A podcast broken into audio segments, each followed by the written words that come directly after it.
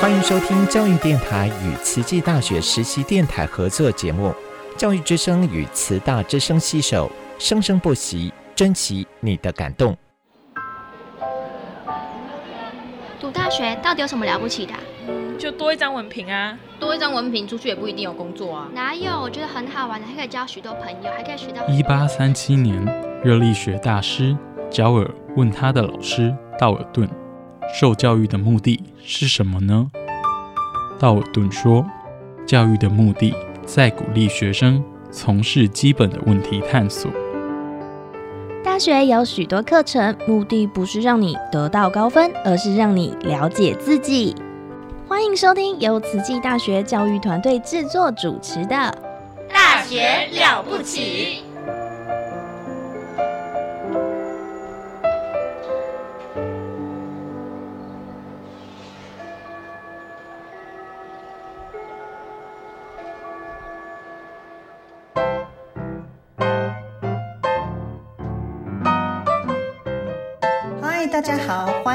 Show. Welcome to the Chit Chat Show with Jenny.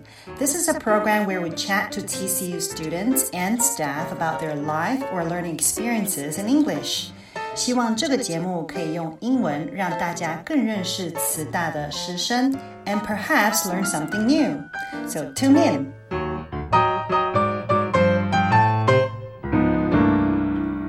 Hello, everyone. Hello, listeners. My name is Jenny Lee, and I'm the lecturer from the English department of Tzu Chi University. And starting in September, um, we will be doing a um, English podcast, and I have a co-host, which is uh, Professor Blue Lan Tianyou Lao Shi, uh, with me. And this podcast uh, that we're about to do is, we hope this is going to serve a, a, as a good platform for students to come come onto the show and talk about their language learning experience. If they're Taiwanese students and if they're international students, they can talk about um, their experiences in Taiwan or even their language learning experience as well. And I hope we hope that this platform is a good chance for students to uh, exercise their spoken English, and also it's a good experience, right? And also that it's um, a part of a performance portfolio if they have a future prospects in communication and whatnot. And so uh, to start off the show, and we're going to introduce ourselves. And so today I have Professor Blue here. So do you want me to address you as Professor Blue? No, okay. Just call me Blue. Thank okay, you, sure, sure. Yes. So Professor Blue, just call him Blue if you see him uh, around the campus, right? Mm-hmm. Right. So Professor Blue. Um, so we have been colleague for over a little a year now. Right. Okay. Almost one and a half in a year. Okay. Uh, almost, uh, yes, uh, in a year and a half, right? right? And so, just to help our listeners know about uh, us, can you tell us a little bit about yourself? uh, where you're from, your backgrounds prior coming to Tzu Chi University. Oh, thank you, Jenny, for your wonderful introduction. And I, I think it's my honor to be here to be the co-host with you. And uh, hello, listeners, everyone. I'm Blue. I'm now a full time assistant professor in the English department. And about my background, I achieved my PhD degree in 政治大学 National 政治 University mm -hmm. in 2020. I majored in the TESOL program. TESOL means teaching English to speakers of other languages, and I specialized in English teaching methods, contrastive analysis of English and Chinese, and corpus analysis. And uh, Jenny asked me where where I am from. I'm from a very small area called Longgang in Taoyuan. Okay. We have only one specialty that is rice noodles. I, rice I don't know. Noodles. Yeah, rice okay. noodles. It's basically noodles made of rice, and it looks like a bantiao. But rice noodles. Eh, are you referring to mi mi fen? No, actually, they're different. They're different. Yeah, okay, I see. it's Yunnan cuisine. It's very mm-hmm. special in, in Taiwan, and it looks bantiao, but uh, they are they are quite different. And okay. I I came from Taoyuan, and right now I stay. I, I plan to stay in Hualien and mm-hmm. and um, and Permanently. yeah, I hope, Permanently. I hope so. Yes. And I joined our department last year, Mhm. and I want to say that I'm very grateful that I can join our department.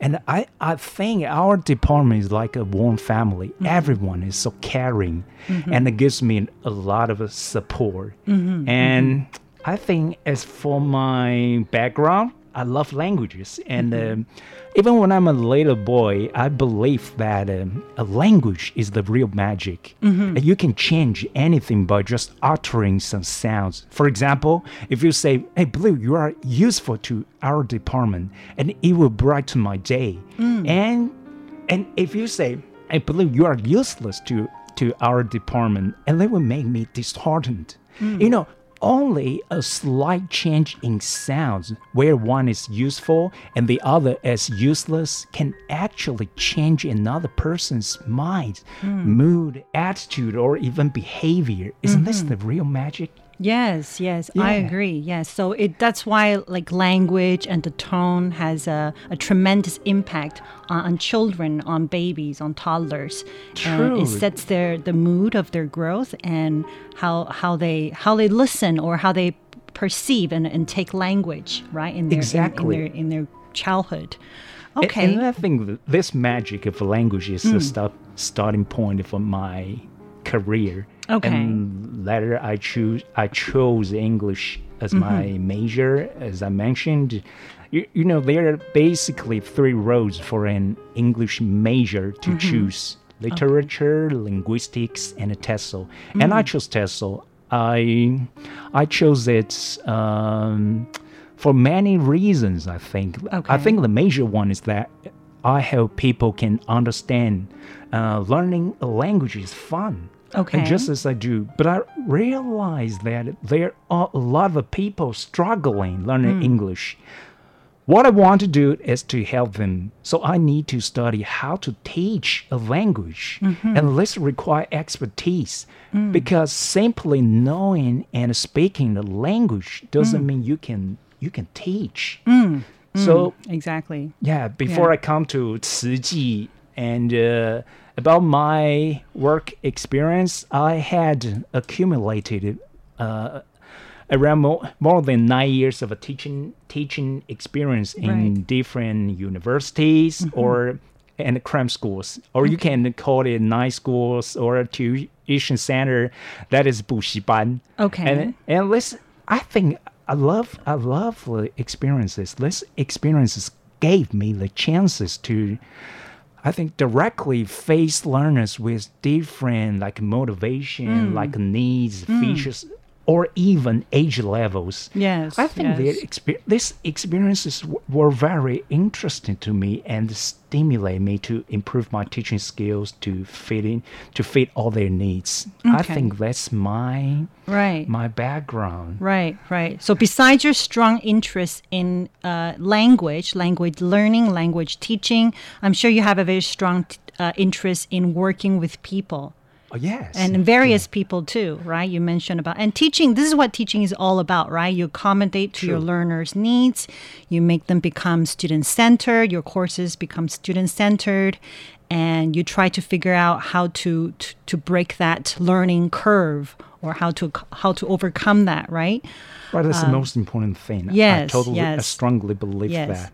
And I, I'm, yeah, I also think that is a wonderful addition for the English department to have uh, Blue uh, here you, and to have a young professor, to have a young professor amongst us. And um, yeah, and it's a, it's a great plus. And, and um, in the past year, students love you, and uh, I, I hear that from students as well. So um, you mentioned that you're, you're you studied in uh, 政大, and also Yes. you're from Taoyuan. So what brought you to Hualien? What brought you to Tzu University then? Wow, for this question, I, I want to say I love the atmosphere in Chi. Mhm. Under, I, I believe under the lead of our master Zheng Yan Sangren, Mhm. and Tzu Chi emphasizes on the integration of a humanistic education and a social engagement. Mhm. And this cre- creates an atmosphere that is so different from other universities. Mhm. It provides a very supportive and inclusive environment to me. Okay. As I said, uh, our campus, our department is like a small family. Mm-hmm. Everyone is so, so supportive. You know, Jenny, some of my friends feel worried about me here because, Okay. because of, of my style.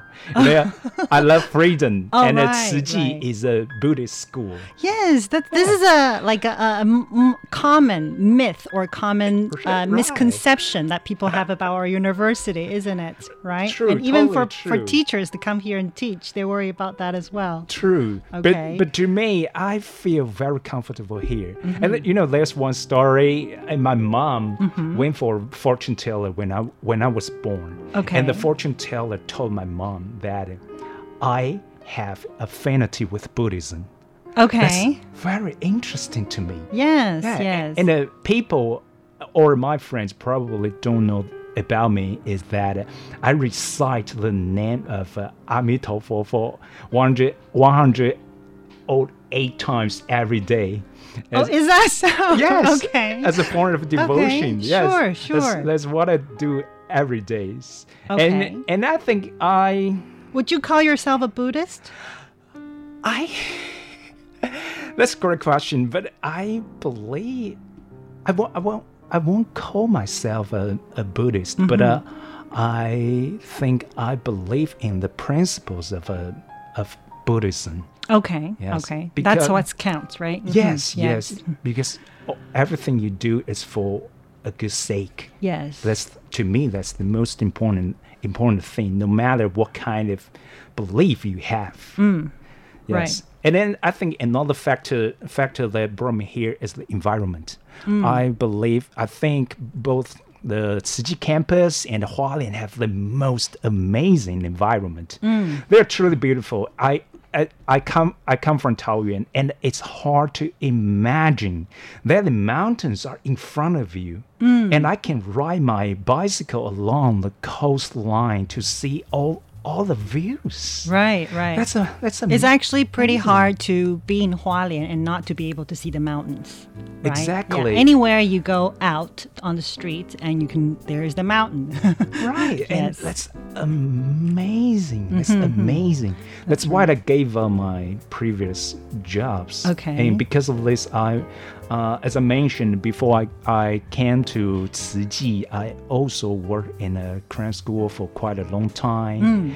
and, there the pay was quite good yes, I uh, my my wage was like uh, around like one thousand eight hundred eighty dollars per hour, and I had many classes. Mm. I s I still remember every Monday Mhm. I had to teach ten hours a day.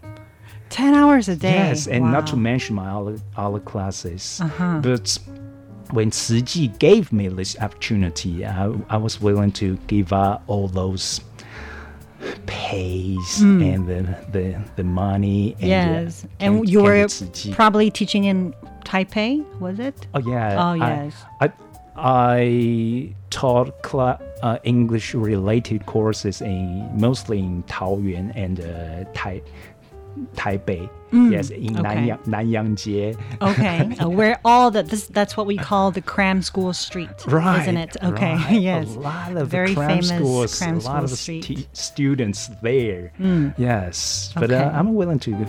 I- I don't think that's the life or that's the life I want. Sure, sure. So you you have a very uh, unique uh, mindset about Hualien uh, Yes. compared to the other Taiwanese people. Uh, as far as I know, it is mostly the foreigners who really appreciate the beauty and the nature of Hualien and Taidong because they can come and hike and surf, right? Uh, rarely do I hear any Taiwanese people telling me that same thing, and so uh, you're, you're, you have a very unique perception of, uh, of appreciation of our nature, and I think that's that's a great bonus, right? That's the true attract one of the major attractions of um, something that brings you here.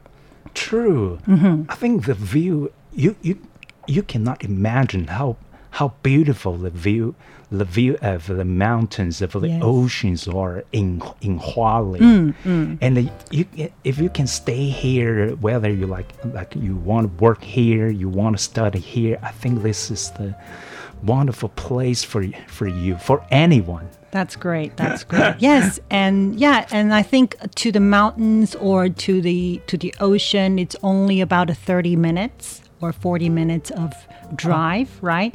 Oh, and it's a great um, distance just to get get close to nature if you're in Hualien. Uh, yes, yeah. and and for where where I stay, and I had I had have to ride I ride I ride a scooter, mm. and uh, it takes only like 12 minutes to wow. go to the beach. Oh, okay. Yes, the, so. the, the, the, nearest one. Mm, yeah, the nearest one. Just 12, 12 minutes. Where you can actually get into the water. Right? Yeah. Okay, that's yes. great. That's great. okay, so um, so it's the environment and also the, the friendliness of Chi and also the environment uh, of yeah, Hualien and yeah, the people, people that, yeah. that brought you here. And so, what what courses do you teach in uh, Tzu University, and how would you describe your teaching style? Oh, uh, right now, I mainly teach uh, TESOL-related courses in our, our department, mm. including like uh, teaching methods, second language acquisition, that's SLA, mm-hmm. and bilingual education and the language research. Mm. And I think they are all connected. Like teaching methods is about teaching, and the SLA is about learning. Mm. They are like two sides of of, of a coin. Mm. Yeah, it's inside and outside. And the bilingual education is about policy, which will directly affect language teaching. Mm. And all the three subjects uh, can be used for language research. Mm, and I'm truly happy I can teach those uh, professional courses yes. in Chi. I'm, think I'm a, I'm so so so lucky, lucky here. Right. And um, can you tell us because uh, it you know SLA is more of a TESOL jargon, teaching English jargon. Okay. Can you tell our listeners what is SLA exactly? Oh, mm. SLA as a second language acquisition, mm. a a basically it is basically about how people learn a language. Mm-hmm. For example, we have to consider your personality or your uh, your personal style. Right. Yes, and uh, how people process, how our brain mm. process language information. Mm, we have okay. to understand a person, and then we can uh, figure out how to teach those people. Right. So yeah. some people learn uh, better through listening. Oh, and true. Yeah. True. Some some people are just visual learners. They can only right. learn through looking or reading materials. Yeah, we have to understand the differences between all, each stu- student, mm. so we can give them the best teaching that that fit his or her her needs. Right, right. Okay. And during my my teaching, because Jenny just asked me my teaching style. Mm-hmm. Yes. Probably I will say my teaching style is exploration. Exploration. Right. Mm. I think in my classroom we don't learn to use English, but we use English to learn.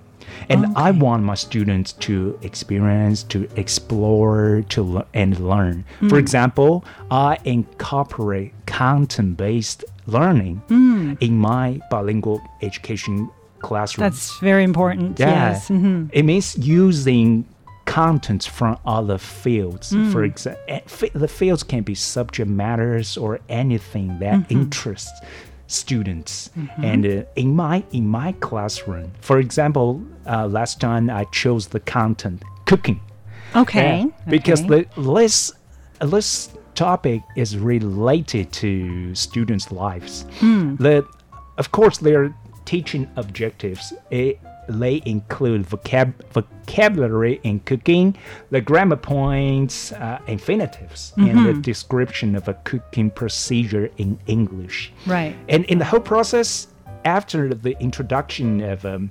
vocabulary and the grammar parts, we actually made cookies.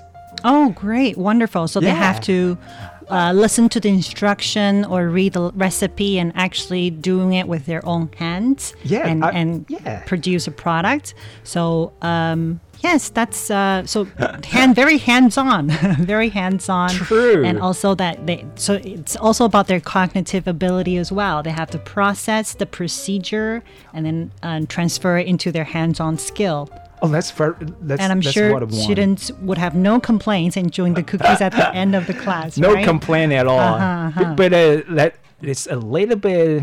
Uh, it has a little bit burden for for teachers. Yes. because I have to prepare the all the ingredients. Ingredients, can you and I- imagine? yeah, Mm. I also brought, I brought the oven to the classroom, and we actually baked cookies. Mhm. And you know, during the process, students had to um, work work together, and they have to use their target vocabulary to Mm. communicate, and the Right. grammar to put all the words get together to complete the task. Hmm. They, what I want is that they experience the whole cooking process and Mm. explore and learn the content and language at the same time. And I think that's what I want. And uh, my teaching style in my all core courses. hmm Okay, so would you say um, in almost all of your courses that you have something that students can can work on, uh, not just cookie making, but everything that is connected to that they have to apply their skills that they learn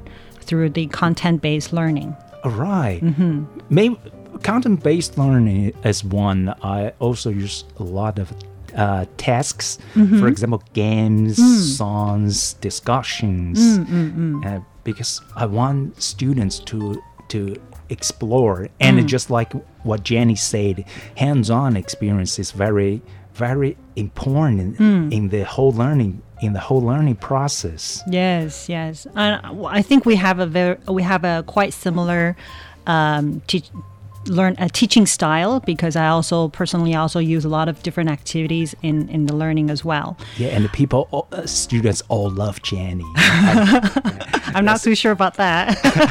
but I'm sure. Okay. okay. All right. Thank you. So, um, uh, listeners, if you're looking for, if you would like to take some of uh, Blue's courses, or if you're personally interested in uh, English teaching, or if you would like to be a teacher in the future, uh, his courses are required.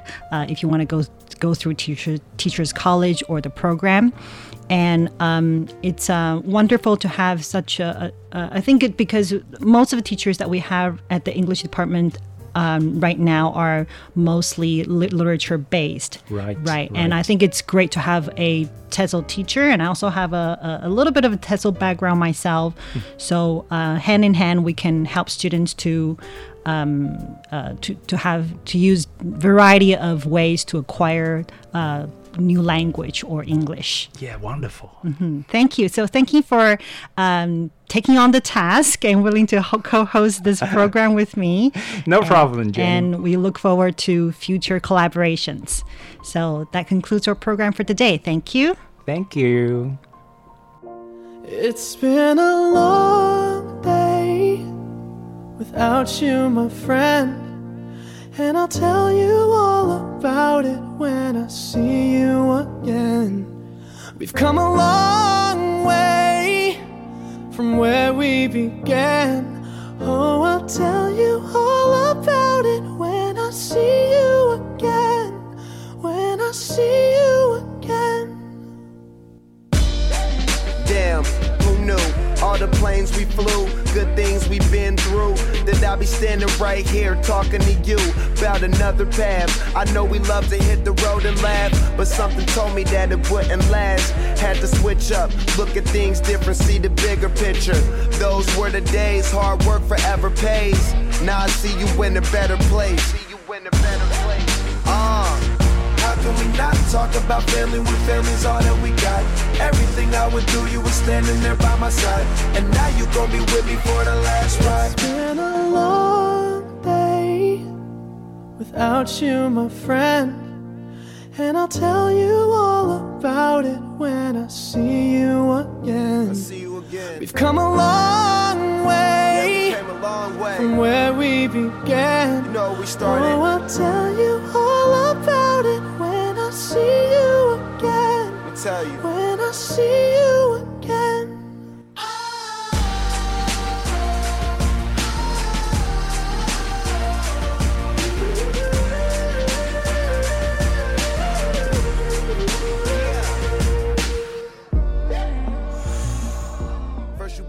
诈骗好烦哦，能不能把这些家伙都抓起来啊？放心，有打诈国家队。社区进出的人好像怪怪的耶，怎么办呢？别担心，警察保护你。哦，警察事情真多，当警政署长一定很累。为大家服务是我的职责。阿昭署长来了。